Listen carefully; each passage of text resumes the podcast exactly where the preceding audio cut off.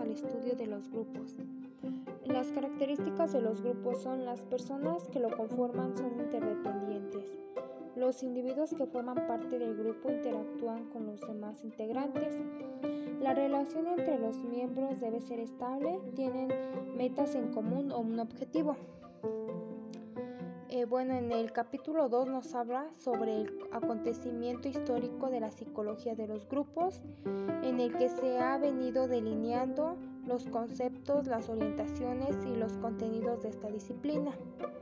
Nos dice que al abordar el nacimiento y desarrollo de la psicología de los grupos se encuentran con trabajos que han tenido por objetivo la perspectiva histórica y con planteamientos diversos con que los autores lo han abordado.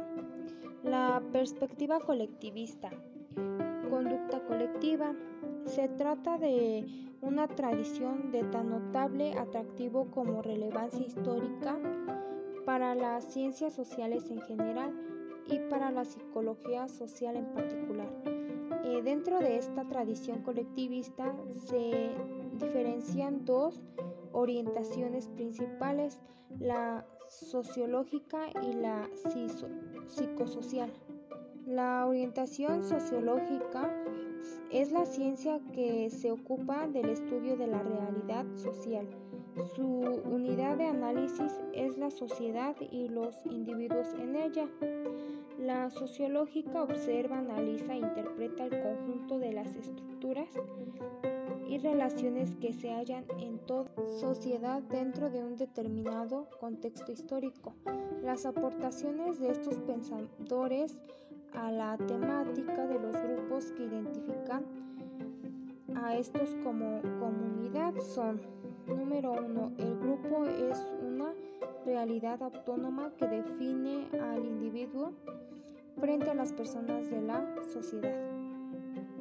2. El grupo es un referente desde el que los individuos definen su propia identidad. 3. El grupo es un lugar de evitación de la competencia interpersonal.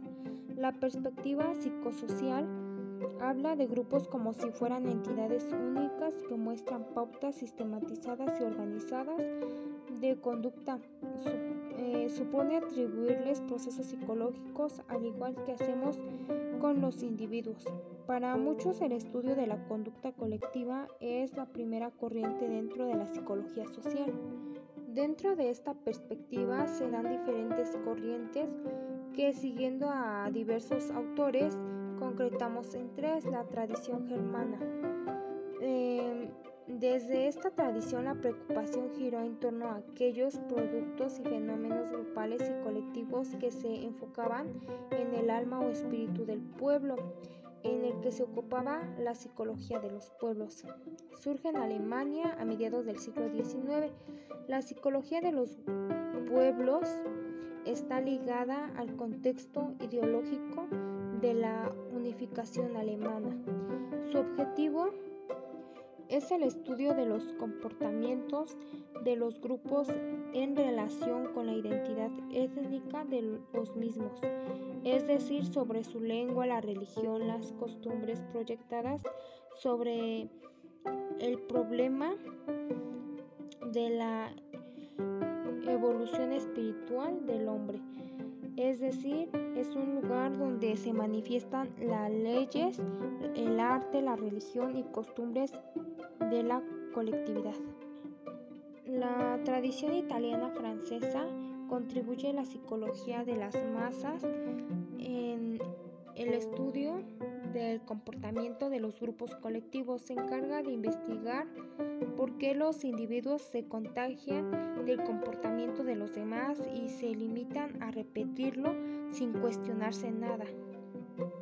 La idea de la psicología de masas se centra en la inexistencia de, autonomía dentro de los grupos ya creados.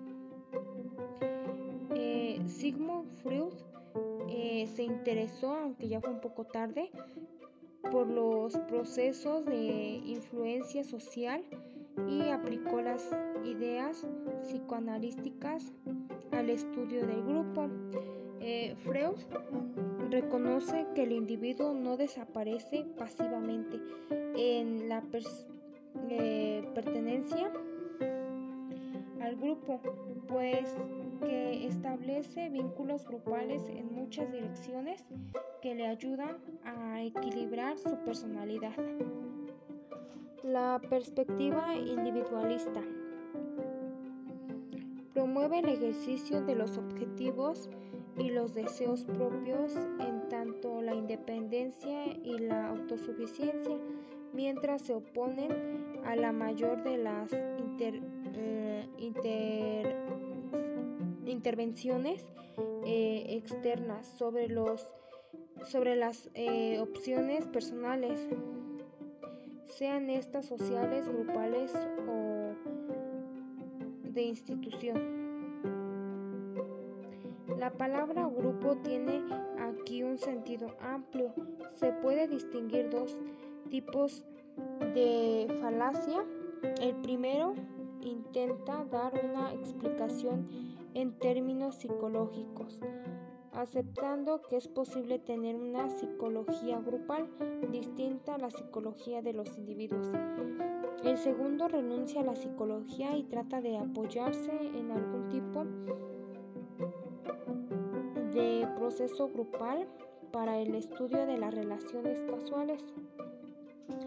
La metodología individualista ha comprobado la, evolución del estudio de los grupos de, la psicología social a lo largo de las demás. Y bueno, pues las investigaciones llevadas en el ámbito industrial durante este periodo significaron eh, un avance coherente con la propia evolución en el eh, tratamiento de los grupos.